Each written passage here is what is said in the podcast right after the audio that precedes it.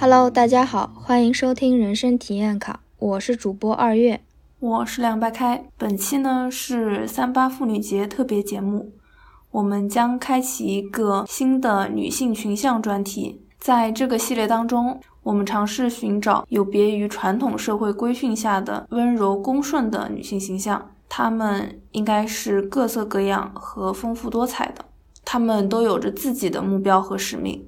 他们是个人命运的反抗者。我们观看他们的故事，了解他们的处境，佩服他们的顽强和高尚，也理解他们的卑鄙和不堪。这一期呢，我们所挑选的影视文学当中的人物，主要是具有直面自己的欲望并勇敢追逐这样一个特点的。首先，我们选取的是。追逐自己的爱欲和性欲的两个女性角色，第一个呢是韩剧《春夜》的女主角李静仁，第二个是华语电影《爱情神话》当中的一个女性配角贝贝。首先呢，我们先讲一下《春夜》这部剧当中的李静仁这个角色吧。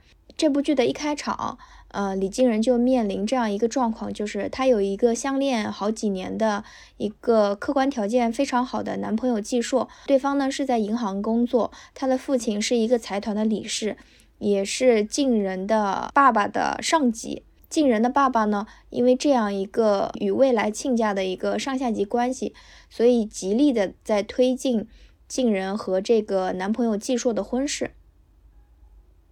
这里有个背景，就是他的爸爸是一个非常专制的父亲形象，就是在家说一不二的那种。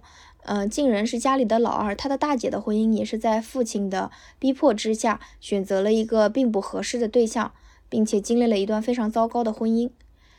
在李静仁和她的男朋友季硕的感情进进入一个呃平淡期的时候，她遇见了一个。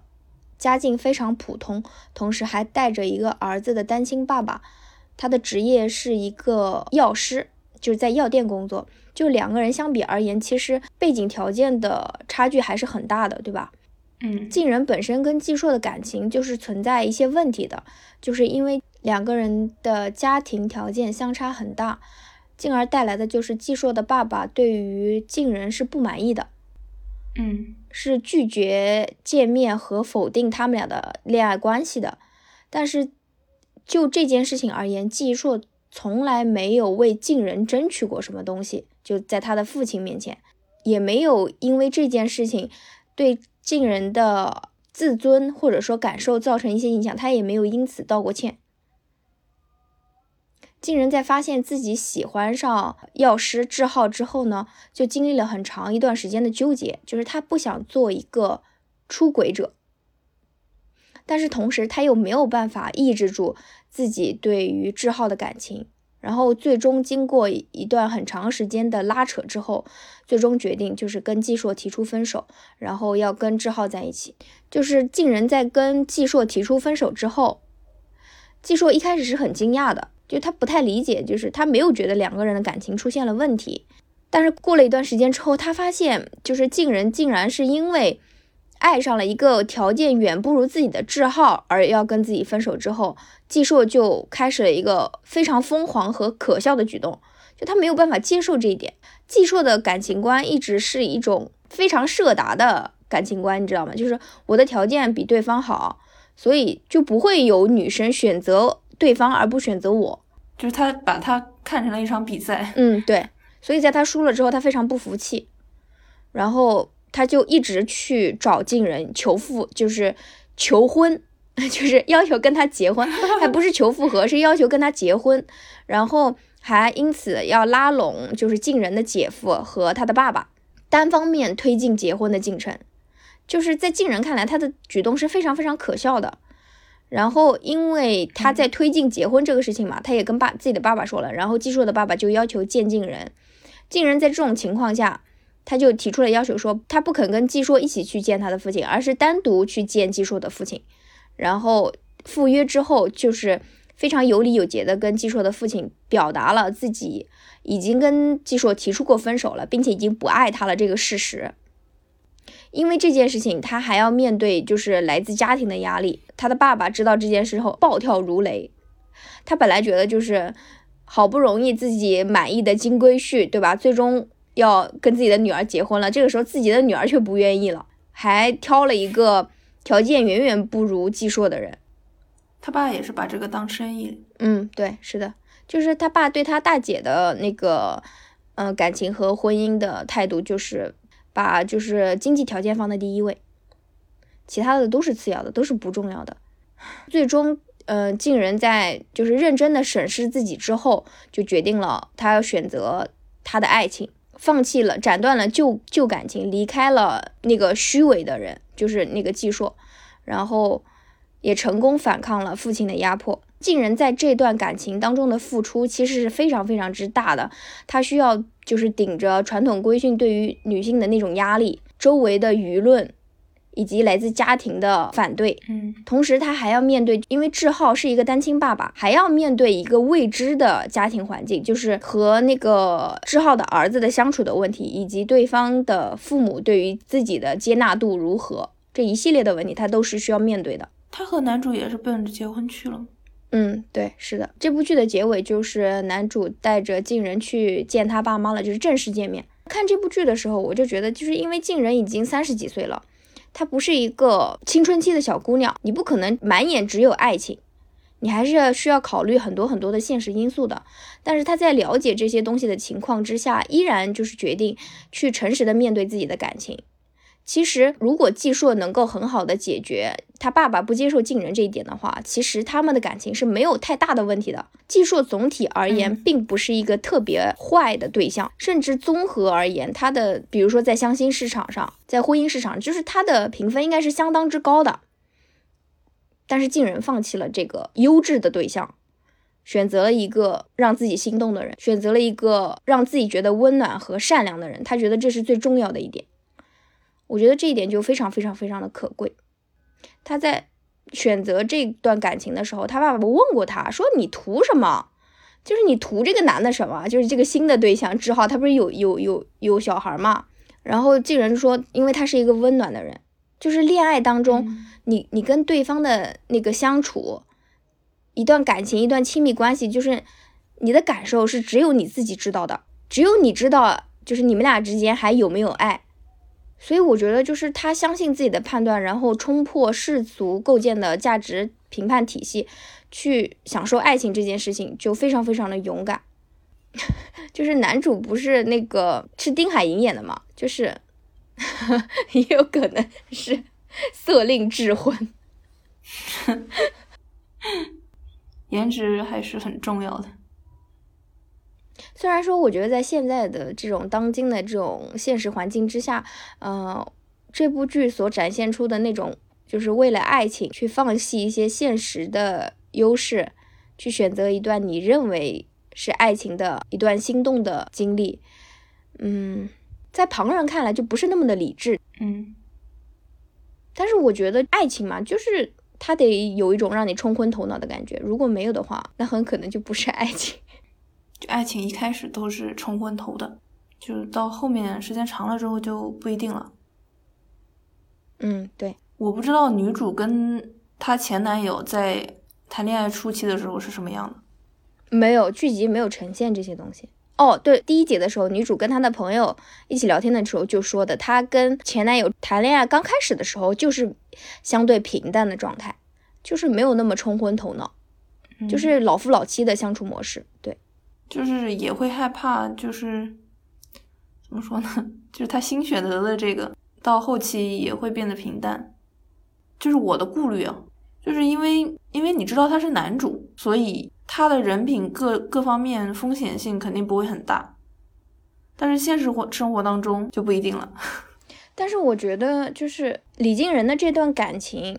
不管最后有没有修成个正果，但是这段心动都是帮他看清了他跟季硕的关系啊，他跟季硕的关系之间是是有有问题的，并且是让他一直耿耿于怀的，只不过之前没有一个契机去触发这方面的伤痛，现在这段冲昏头脑的心动让他认识到这个问题了，至少让他脱离出了一个他并不沉浸其中，他并不爱的这样一个人和一段关系，我觉得。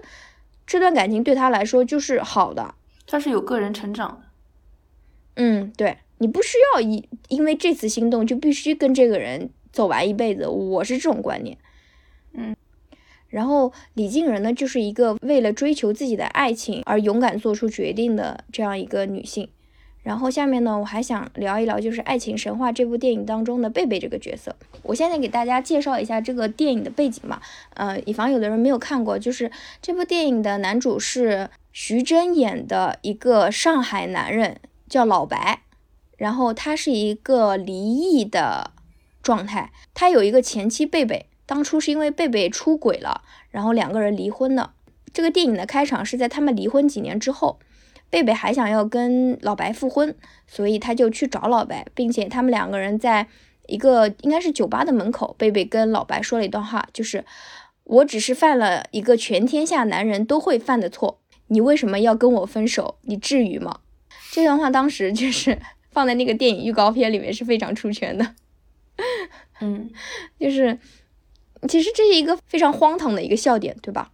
嗯，因为。这句话是从一个女性的口中说出来的，给人一种性别错位的感觉。因为我们的现实生活当中，往往对自己的出轨行为就是开脱，将其大事化小、小事化了态度进行处理的人，往往是男性。嗯，贝贝这个角色，我就觉得大家看到他应该都有一种感觉，就是他不一样，他跟我们所见的传统的中国女性是不一样的，因为她正视并且接纳了自己的身体欲望。像这个社会当中的大部分男性一样，嗯，因为我们在传统的就是儒家文化的教育之下，女性的自主欲望是被定义为不知羞耻的，嗯，比如说上学的时候，小学、初中、高中谈恋爱，有些女生如果被老师发现了，被家长知道了，会被定义为不知羞耻，但是男孩子却不会被这样教训，他们只会告诉你早恋会影响学习，不会给你扣上一个不知羞耻的侮辱，感觉。羞耻感是东亚女生成长过程中一个经常被提及的词，就被束缚在里面了。所以这些从小到大的规训，就让女性抑制了自己的性自觉。所以在很多就是性关系当中，女性往往都是那个等待和顺从的角色。但是就是像贝贝这样，我觉得我们就是应该要正视自己的性欲，因为它就和食欲一样，是正正当并且正常的。我觉得这个这个角色的可贵之处就在这里。因为我们的影视形象当中，好像并没有这样的角色出现过。就是贝贝，他想要性愉悦，他就去做了；他还想要回以前的婚姻，他就跟老白说了，就是我想跟你复婚。就是他想要什么，他就说出来，他就去表达，就是他能够正视自己的性欲，并且脱离那种就是性耻感。他对自己的欲望非常非常坦诚，并且主动去满足自己。我觉得这就是一个非常难得的。拥有强烈的自主性的女性形象。嗯，以上的这两个角色呢，就是李静仁是追求了自己的爱欲，然后贝贝呢是追求了自己的性欲。他们都是为了自身欲望冲破线下的种种桎梏，去勇敢的追寻和表达自我的一个女性。嗯，就是其实这方面还是有一些道德争议在的。就是如果双方都是在各自单身的情况下产生一些火花。这样自然而然进入关系，当然是一件非常好的事情。但是，如果你正在处在一段关系当中，然后遇见了自己更心动的那个人，你可以衡量一下。如果你还想要追求另一段关系的话，我觉得还是要果断一点，跟现在这这段关系说清楚，然后明确的斩断，然后去追寻你新的关系。对，或者是如果你。衡量之下，你觉得还是旧的关系让你觉得更加的可贵和珍惜的话，那你就要斩断自己的心猿意马，就是自己主动切去那个心动的部分，回归原来的那段关系。哎，但是有没有一种可能，你跟原来的关系，你跟原来的伴侣说一下，你看他接不接受 open relationship？如果他接受的话，那就可以同时拥有两段关系。这个你可以说一下，可能就关系就破裂了。对，而且我觉得这会是一个种子，就算你维持关系了，这这会变成一个种子埋在对方心里，然后心对方心里就一直不痛快。你觉得呢？他要是没有办法接受的话，嗯，对，是的，就是关于出轨这个，就是当时。春夜这部剧出来的时候，不是在国内有一个女主角出轨的这样一个争议嘛？觉得她是有道德瑕疵的嘛？其实，在日韩的话，其实女性出轨这个议题是一个已经非常非常经常出现的话题了，对吧？大家已经相对而言比较习惯了。之前不是那个昼颜跟密会都很出名嘛，嗯都很出圈的，他们的女主角都是一个出轨的这样一个角色，但是大家依然能够体会，就是他在面对新的感情的时候所产生的那种悸动、不安以及无法自拔。然后贝贝在爱情神话当中所展现出的，就是因为自己的性欲出轨嘛，就是性自由这件事情。其实我还想就是多说两句，就是在咱们的东亚文化之下，许许多多的女孩子对于性知识和性经验，都是来自男性伴侣的教导的，而这些男性就是往往又是在小黄片当中习得了很多不科学也不平等的，就是性知识。嗯这样就更加加剧了女性在性关系当中被客体化的这样一个问题。大家都觉得就是这个性实践是为了满足男性的性快感为第一目标的，嗯但是却忽视了自己的感受，就是女性在这个过程当中，我到底喜不喜欢，我想不享受。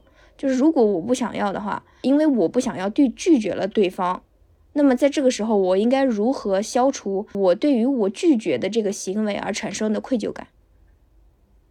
其实言情小说，女生写的言情小说，就是也是因为作者本身有了这种思想，所以就是同质化比较严重，就还在嗯即使是言情小说的那个男女关系里面，依旧是以服务男性为主，包括女性创作的小黄文，很少有以女性为主体去写的。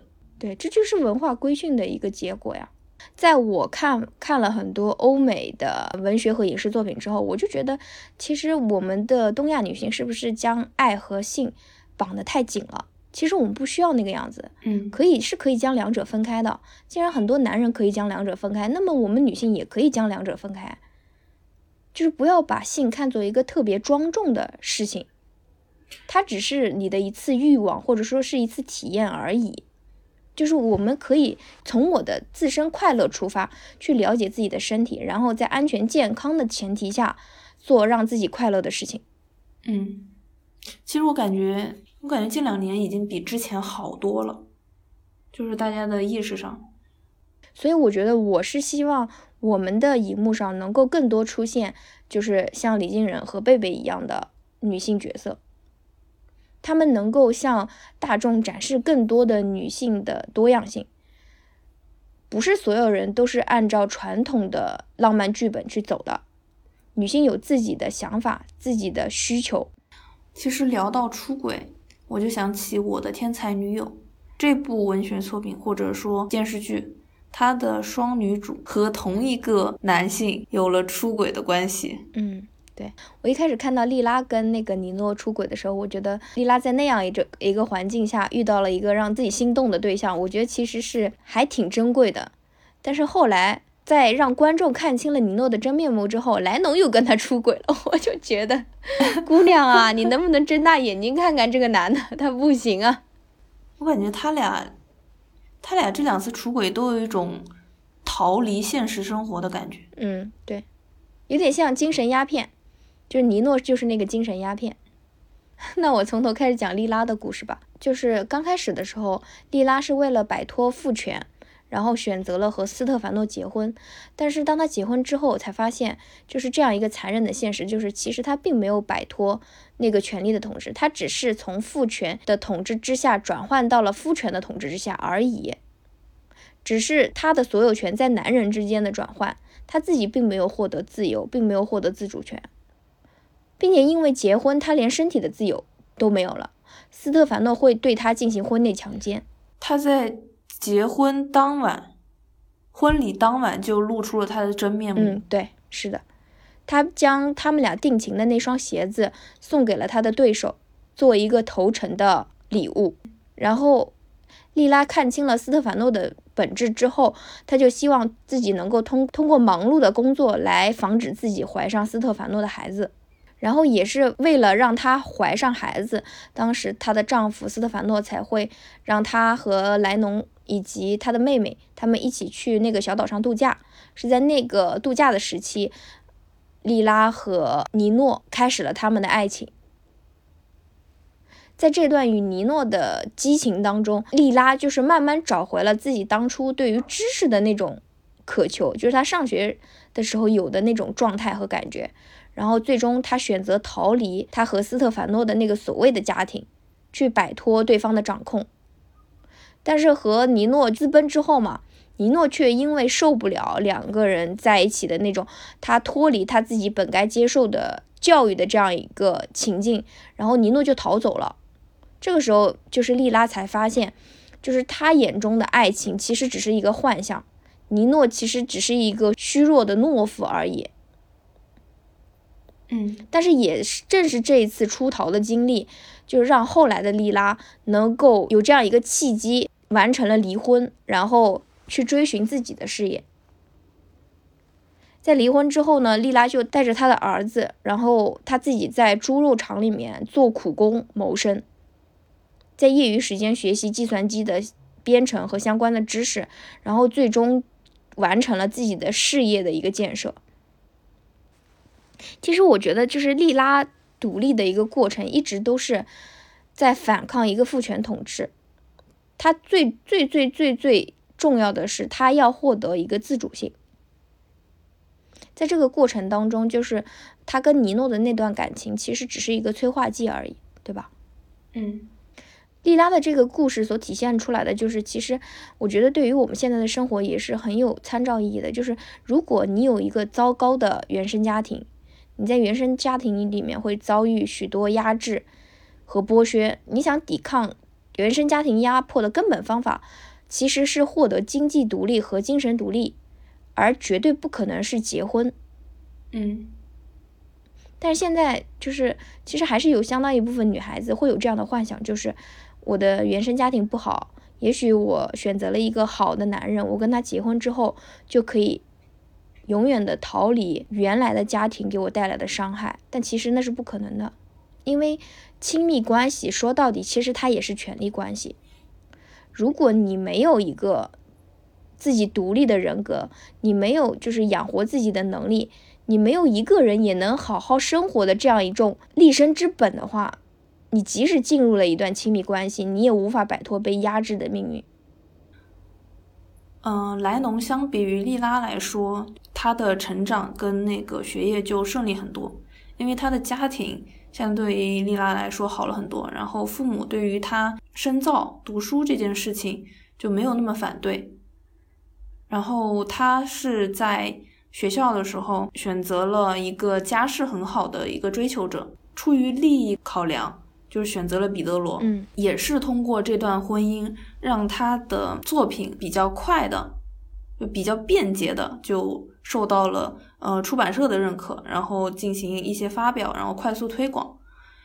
这是他从这段关系当中受到的，就是获得的利益吧，相当于是。但是随着他正式进入婚姻，他一开始其实是不想这么早的。就是结婚了就生小孩的，她想先发展自己的事业，后面才考虑要孩子。但是很可惜的是，在结婚之后，迫于双方父母的压力，迫于她丈夫的压力，她还是选择了在结婚之后就没有避孕，就直接怀孕了。怀孕生孩子之后，她是她自己的时间就没有了，她没有办法放精力到自己的呃写作事业上，而是成为了家庭主妇的角色。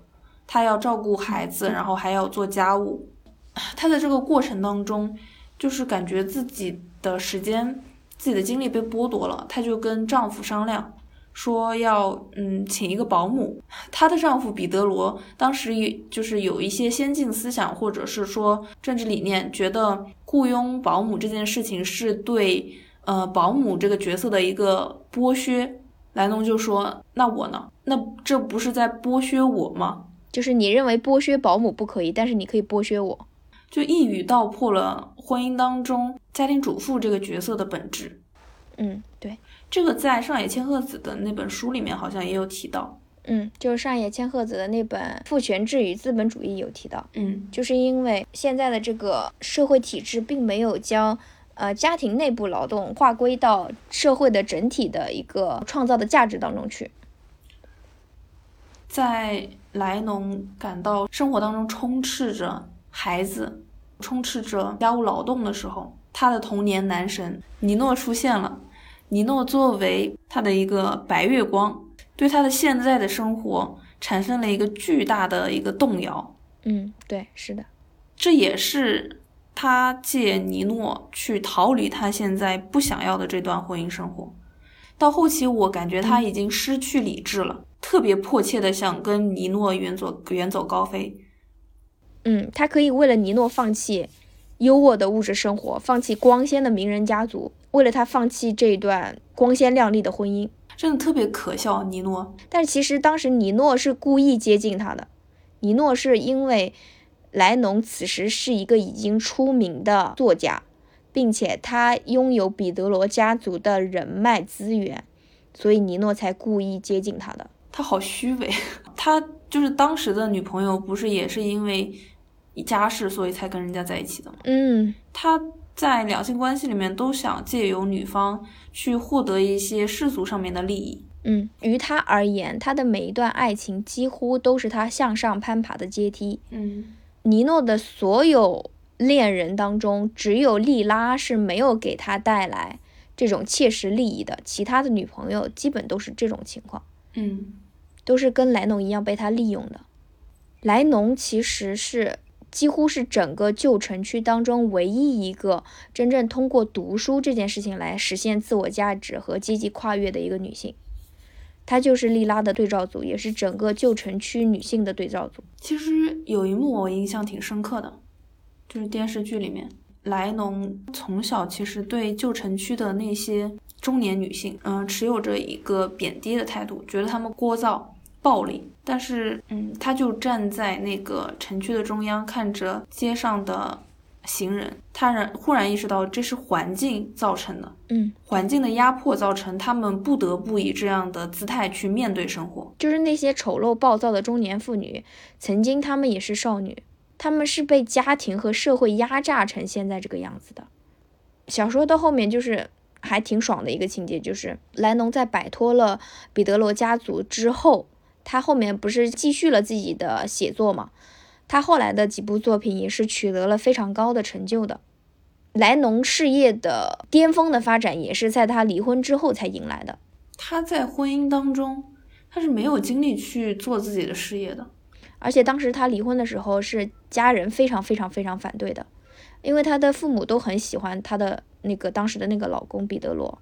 彼得罗是一个在优渥条件下被系统。就是教育起来的一个知识分子，但是当时莱农就是也算是冲昏了头脑，也算算是正视自我吧。反正就放下了所有人对他的期待，不去讨好别人了，所以他就可以掌控自己了，掌控自己的生活，掌控自己的事业。你想想，如果他仍然留在彼得罗家，她还有创作的自由吗？而且她丈夫贬低她的事业，看不起她的作品。嗯，就是说到莱农在摆脱了她的丈夫之后，就是可以专心的去经营自己的爱情和事业了，对吧？我就想到了，就是去年我们的国产影视剧当中也有一个角色，就是他是逃离了家庭，然后去追逐自己事业的成功的，就是。姚晨主演的《摇滚狂花》这部电视剧，她饰演的是女主角蓬莱。她是一个摇滚乐队的歌手，在生下自己的女儿之后，就选择抛弃这个婴儿和家庭，去了国外追求自己的摇滚事业。在他三十几岁的时候，确实也在国外迎来了自己的事业高峰。然后在四十几岁，在事业进入低谷期之后，然后又回到国内。故事主要描写的是他回到国内之后跟女儿之间发生的一些故事。虽然说可能大家都觉得他是一个非常不负责任的母亲形象嘛，但是我仍然佩服他的勇气，就是面对一份责任和自己的理想的时候，他能够坚定的选择那个理想，而不是被那份责任所束缚。我不是提倡这种行为啊，就是。但是我仍然佩服他的勇气和决断。我是觉得有得必有失，就是他既然这么选择了，他就要接受他女儿不能接受他的回归这件事情。嗯，对，以及要遭受别人和自己的谴责，别人对他会有一些谩骂，然后自己的良心上多多少少也会有一些自我厌恶和谴责的。然后我想讲一下，就关于金钱，我想起来那个《猎狗》这部韩剧里面的女主郑金子，嗯，她是一个律师，嗯，是从底层爬上来的，就本来家境不好，一路靠着自己的能力成为了律师。她是一个亦正亦邪的角色，她的目标就只是搞钱，他不在乎所谓的律师的名声，还有自己的面子，就帮各种。不管是黑帮啊，还是一些就嫌疑犯去打官司，以获得金钱，甚至在这部剧的一开始，就是他为了获取对方律师的一个私密文件而去色诱男主，然后借此赢得了官司。我感觉还是我感觉很搞笑。嗯，对我这边我们还是要讲一下，就是女主的这个情行为是犯法的啊。这部剧还有一个我印象比较深刻的搞笑场景，就是，呃，有一个人是女主的相当于仇人吧，嗯，为了报复女主，雇了混混去拦截女主，相当于打击报复。在混混和女主厮杀的过程当中，触发了女主的童年阴影，然后女主就暴起反击，把混混揍个半死。然后由于她本人是律师，熟读法律，所以力道拿捏得非常到位。到警局之后，给他判的是正当防卫，混混住院八周，然后女主不需要承担任何刑事责任，就倡导大家多读法律，了解这个社会的运作规则。这就是知识的力量。就是之前不是那个无限制格斗术，不是挺流行的吗？就关键就是在你。和歹徒进行对峙的过程当中，你要一招毙命，你必须要一招让对方失去行动能力，这样对你来说才是安全的，并且不需要负法律责任的。嗯，以上的利拉、莱农、蓬莱和郑金子这四个女性角色，都是冲破束缚，然后去勇敢追求事业和金钱的典型。下面我们想来聊一聊。那些实现了阶级跨越的女性角色，第一个呢，就是二零二二年很火的一部韩剧《安娜》的女主角。我感觉安娜的那个目标很明确，她的行为动机就是她的虚荣心。嗯，对，是的。他利用自己的才智，通过欺骗的手段，一步一步地获取了上层阶级的身份。其实从一开始，他那个在校园里面的形象就可以看出来，他特别享受被别人追捧的感觉。嗯，对，所以才会从一个小的谎言，一步一步地构建出一个巨大的谎言，一直到无法再维持那个表面的幻象了。后来又是通过。呃，窃取了那个富家女的身份信息，以及一些学历证书等等，帮自己构建出了一个虚假的上层千金的一个角色，并通过这个嫁给了一个有钱人。但其实她在向上爬的过程当中，展现了她是一个非常有才华的人。嗯，她是很有能力的。对，那些学历证书是假的。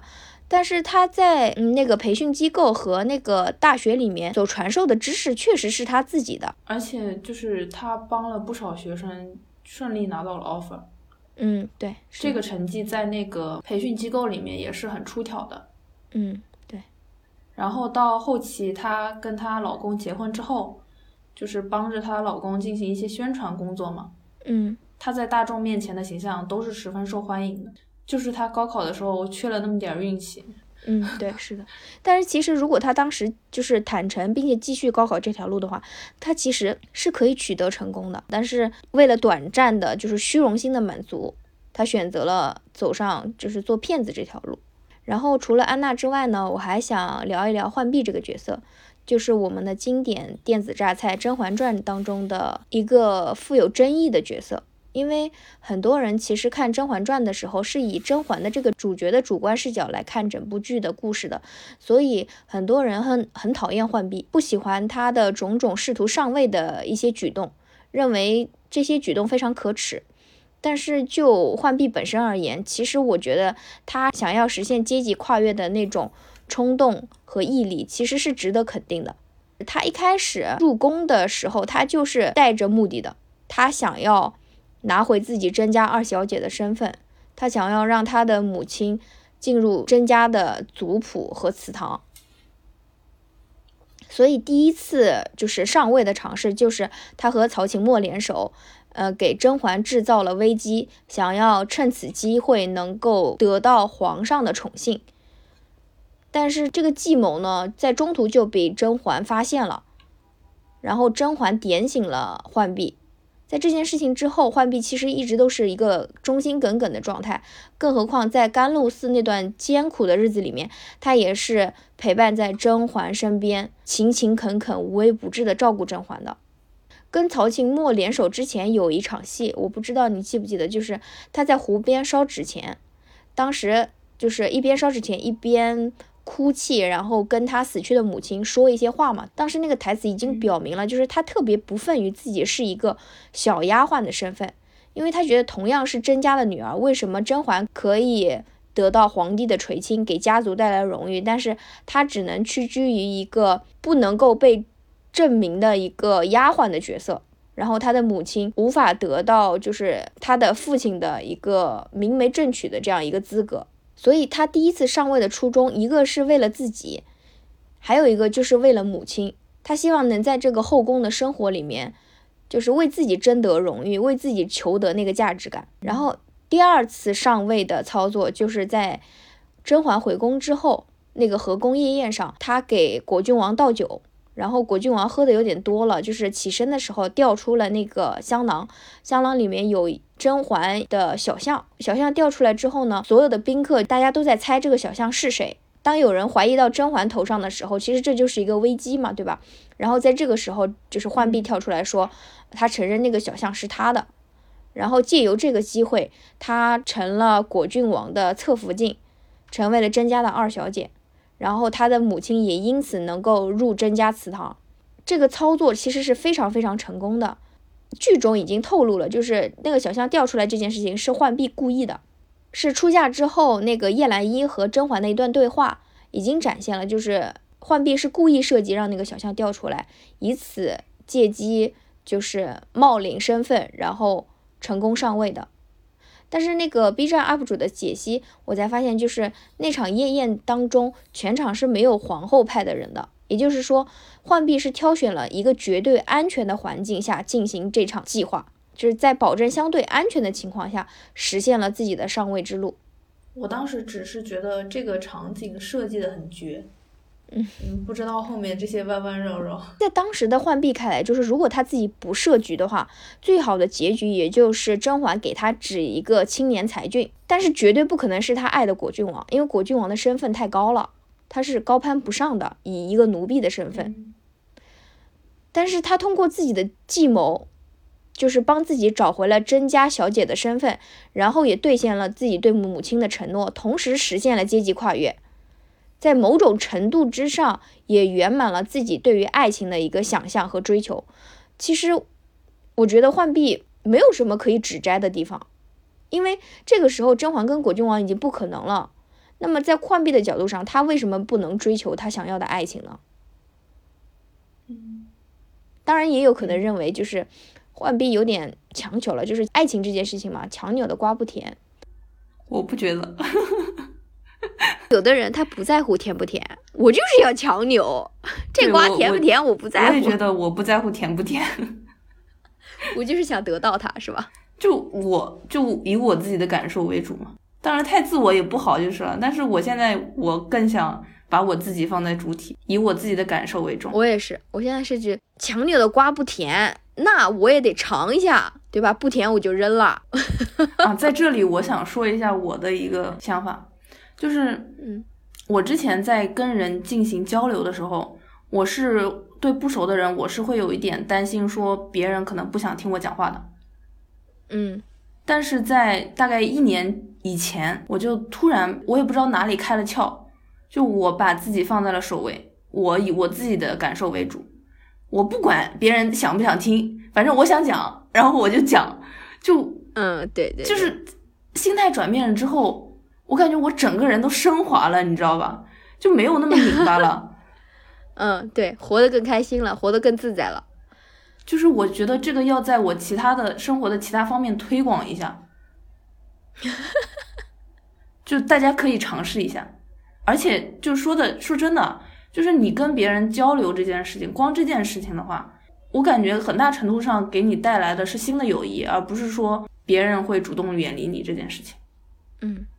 而且我觉得，就是你主动发声，你去表达你自己，喜欢你的人自然会被你吸引，嗯，不喜欢你的人，跟你不同频的人自然会远离你。这样你身边就会越来越多是跟自己同频的人，会让自己更加的开心和舒适，当然是一件好事啊。你没有必要把那些不喜欢真正的你的人长期留在身边，除非他对你有很大的利益。也是，嗯，你能从他身上谋求到很多好处，嗯。我不知道为什么，就是很多人对于浣碧持有自己的野心，就是抱有自己上位的欲望这件事情，大家是不鼓励甚至鄙视的。我觉得这个社会就是不鼓励女性有野心的。可是甄嬛的野心，大家还是比较能接受的呀。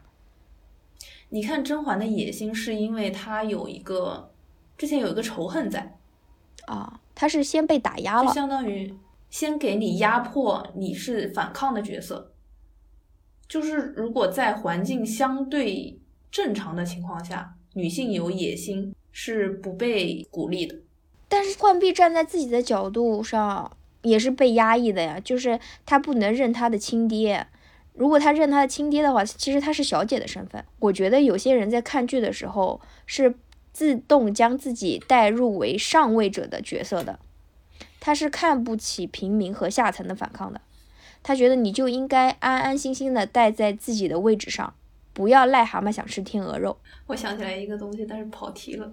男的要一夫多妻制，总以为自己会是那个一夫多妻的那个夫，没想过自己会是众多没有老婆的，就是。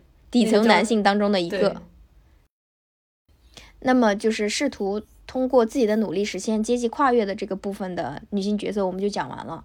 最后一个板块是权力的信徒，就是这些影视角色都是追逐那个最高权力的女性。其实这在影视作品当中是非常少见的，对吧？非常非常极其少见的，就是东亚这个。东亚三国的那个影视剧形象里面很少有这种，在欧美还多一点。然后呢，我们首先想要讨论的就是《权力的游戏》当中的 Cersei 这个角色，她不爱劳勃，却嫁给了他。她是通过嫁给国家的最高统治者这样一个方式，站在王权的背后去获得权力的。就是她是通过自己成为那个王后去获得权力的。Cersei 是有一个名言的。他说：“眼泪并不是女人唯一的武器，你两腿之间还有一剑，最好学会利用它。一旦学成，自有男人主动为你使剑，两种剑都是免费的。”就是他非常懂得利用女性的身份去俘虏男性，通过俘虏男性去获得权利。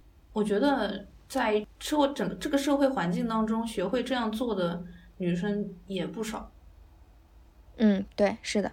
他仍然是在男权框架之下去获得赋予女性的那个最高权利。嗯，通过男性获取社会资源，但是你你要想清楚，就是你不是只能通过男性，就不要把自己思维局限住就行。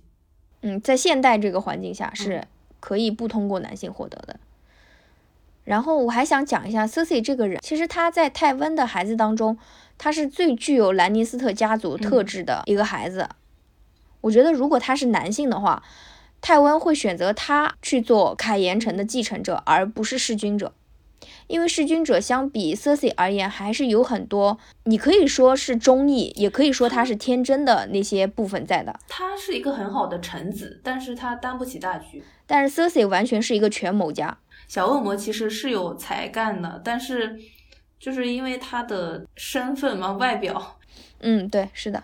然后 Cersei。他的目标从始至终都是那个最高权力，所以当他发现劳勃很有可能会发现就是 Joffrey 的身份的秘密的时候，他就选择了设计害死劳勃。劳勃死了之后，Joffrey 能够成功继位，那么他就可以继续以太后的身份继续维持那个最高权力。然后在 Joffrey 即将成婚的时候，就是因为小玫瑰加入了这个权力的斗争当中嘛，然后 Cersei 就觉得自己的权力面临威胁了。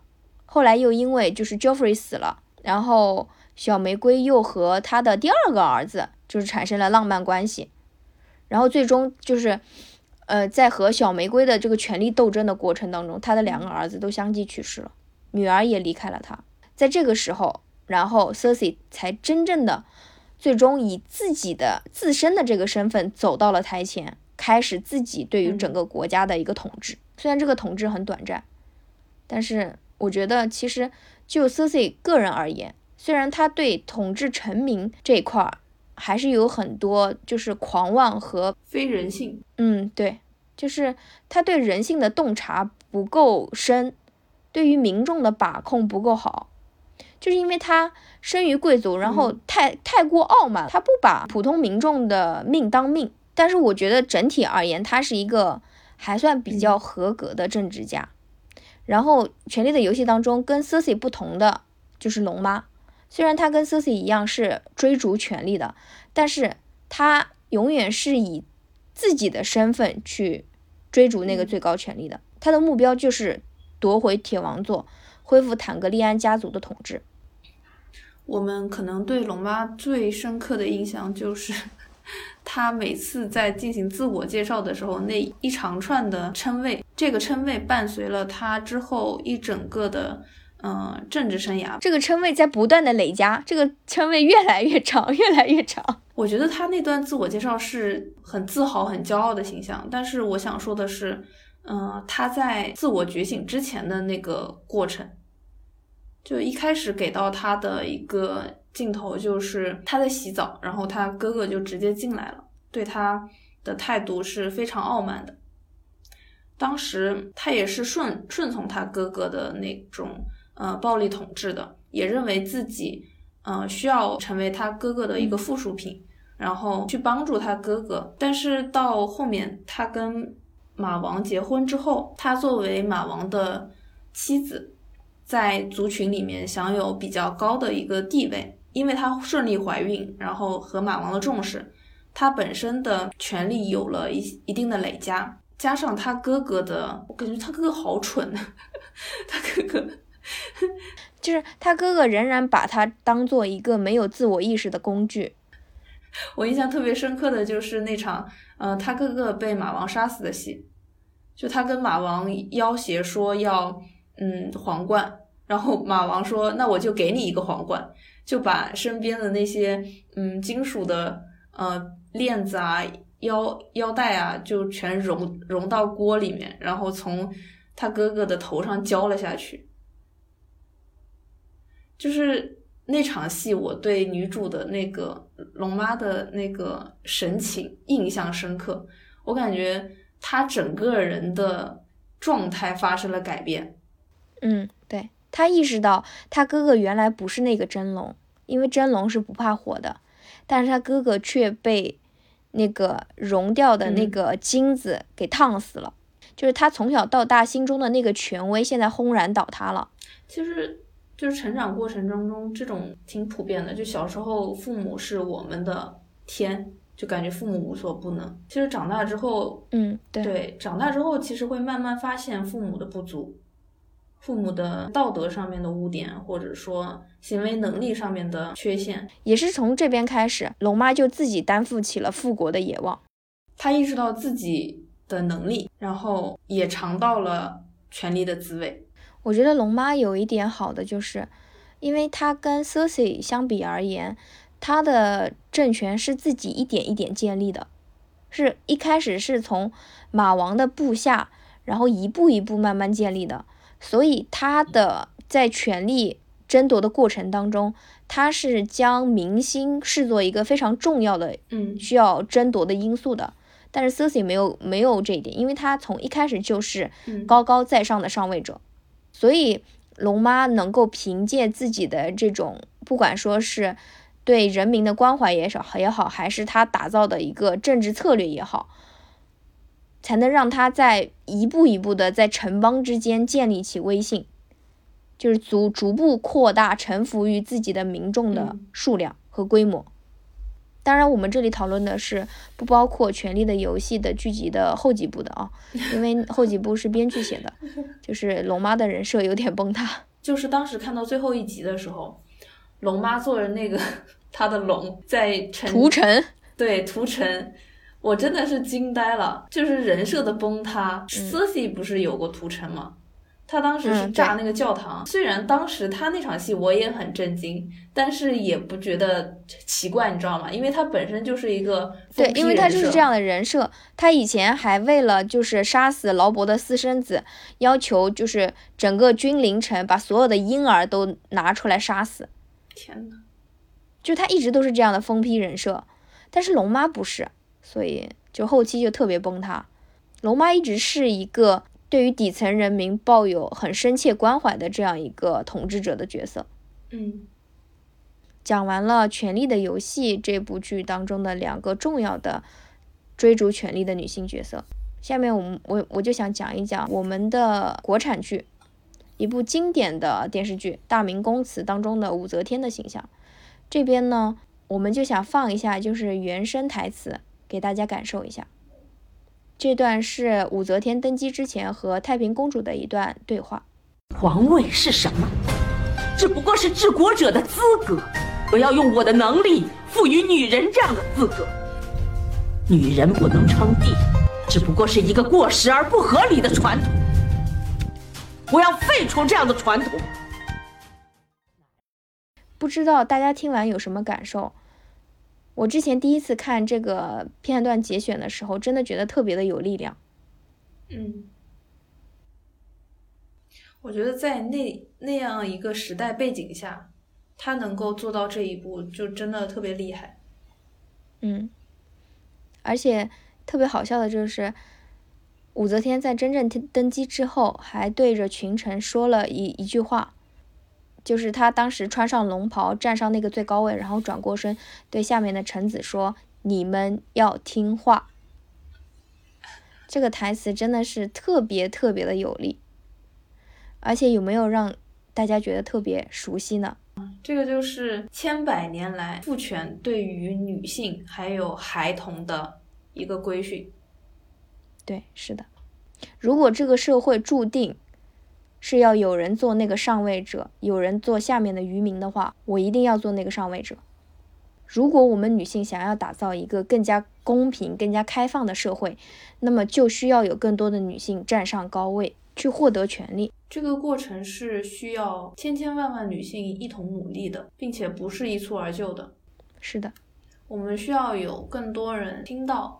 这样的观念，知道可以去尝试，自己有能力去做，我们才可能出现更多的女性上位者。嗯，我们最近能看到的有很多让人开心的消息，就是我国的新任的司法部长是一位女性，还有之前在疫情期间我看到的一个充满关怀和力量的深圳卫健委的他的所有的官方媒体的频道，之所以能做得那么好、那么优秀，就是因为他们的团队。有一个女性部长，还有很多非常优秀的女性工作人员。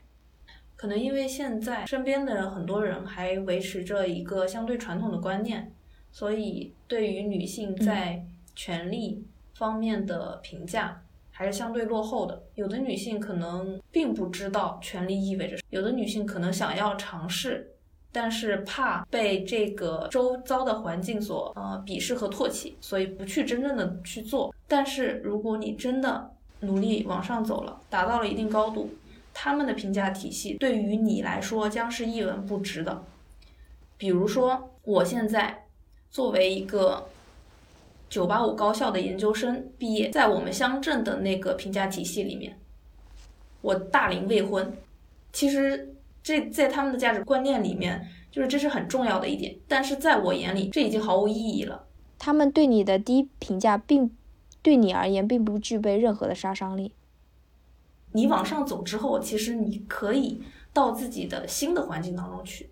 所以我觉得这几个追逐权力的女性角色就能够激励我们。如果想要让这个世界变得更好，那么我们就需要。去追逐权力，去获得话语权，不要让渣子走上高位。因为如果他们走上去的话，就必定会将这个社会带进阴沟里。以上呢，就是我们分享的以前我们所见过的我们的文学和影视作品当中，直面自己的爱欲、性欲，追求事业和金钱上的成功，努力实现阶级跨越和追逐权力的一些女性角色。除了这些角色以外呢，近期我们的国产剧当中也出现了许半夏和叶文洁这一类并不传统也不典型的另类的女性角色。许半夏是一个成功的女商人，叶文洁是一个对现实绝望的理想主义者。许半夏作为一个从嗯底层爬上来的女商人，其实她的形象在电视剧里面。为了过审是有一定美化的。其实，嗯，作为这样的一个形象出现，其实，在现实生活当中，嗯，他的手是不可能多干净的。嗯，对。大家可以去看一下原著，包括叶文洁，他的更多的背景信息，你也可以从原著里面去了解到，就他的选择是顺理成章的。以上的这些丰富有趣的女性角色呢？她们在大多数人的眼里面，也许不够温柔，也不够善良，但是她们对自己很坦诚，对自己想要追求的事物非常的勇敢。他们都拥有旺盛的生命能量，都是在自己的人生路上闪闪发光的女性。其实，在我们的成长环境当中，嗯，身边的人一直在教育我们，我们要温柔，要善良，要谦虚。要谦让，但是你实际进入社会当中，你会发现这一套东西根本就没有办法让你在这个社会生存。你循着他们的教育去长成他们想要的样子，最后到社会里面，往往是会变成被欺负的那一个待宰的羔羊。对，就别人别人试探了你一下，发现你可以忍受他的试探，他就会变本加厉。一步一步的去侵占你的领地，直到你反抗。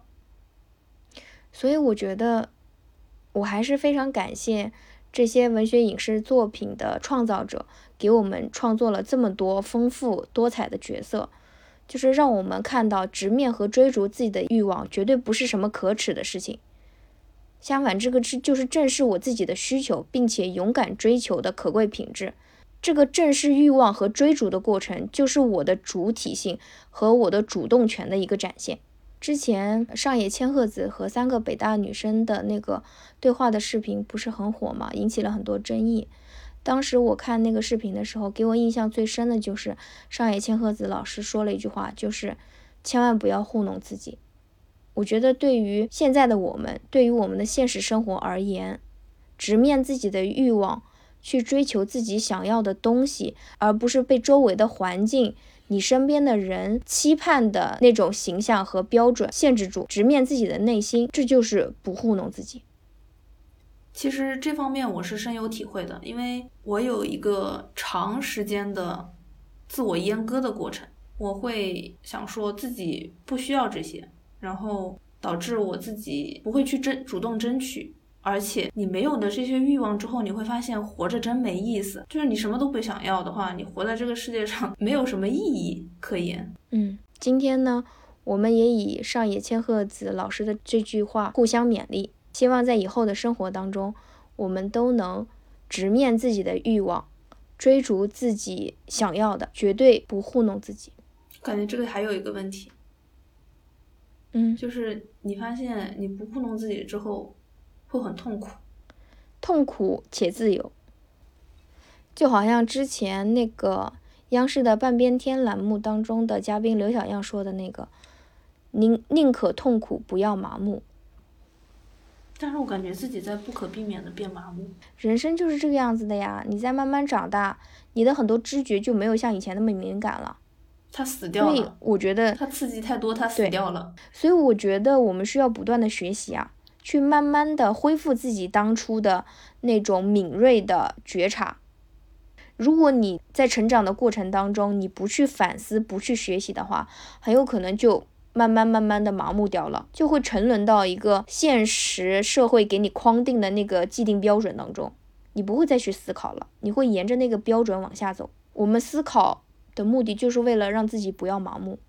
女性群像这个系列的栏目呢，后面我们还会跟大家从不同的维度分析我们所见到的优秀的影视作品当中出现的各色女性角色，发现她们身上的闪光点。也希望在这个过程当中能够安利大家自己去了解这个角色。嗯，也希望大家能在他们的身上找到自己的现实映射，能够给我们的现实生活一点启发，一点鼓励。如果你对这个系列感兴趣的话，欢迎订阅我们的频道。今天的节目到此结束，我们下期再见。再见。One day we'll all be famous. There'll be no more what our name is. Driving them fast cars, swapping them gold cards. Bring us the check, we'll pay this. Whatever the price of fame is.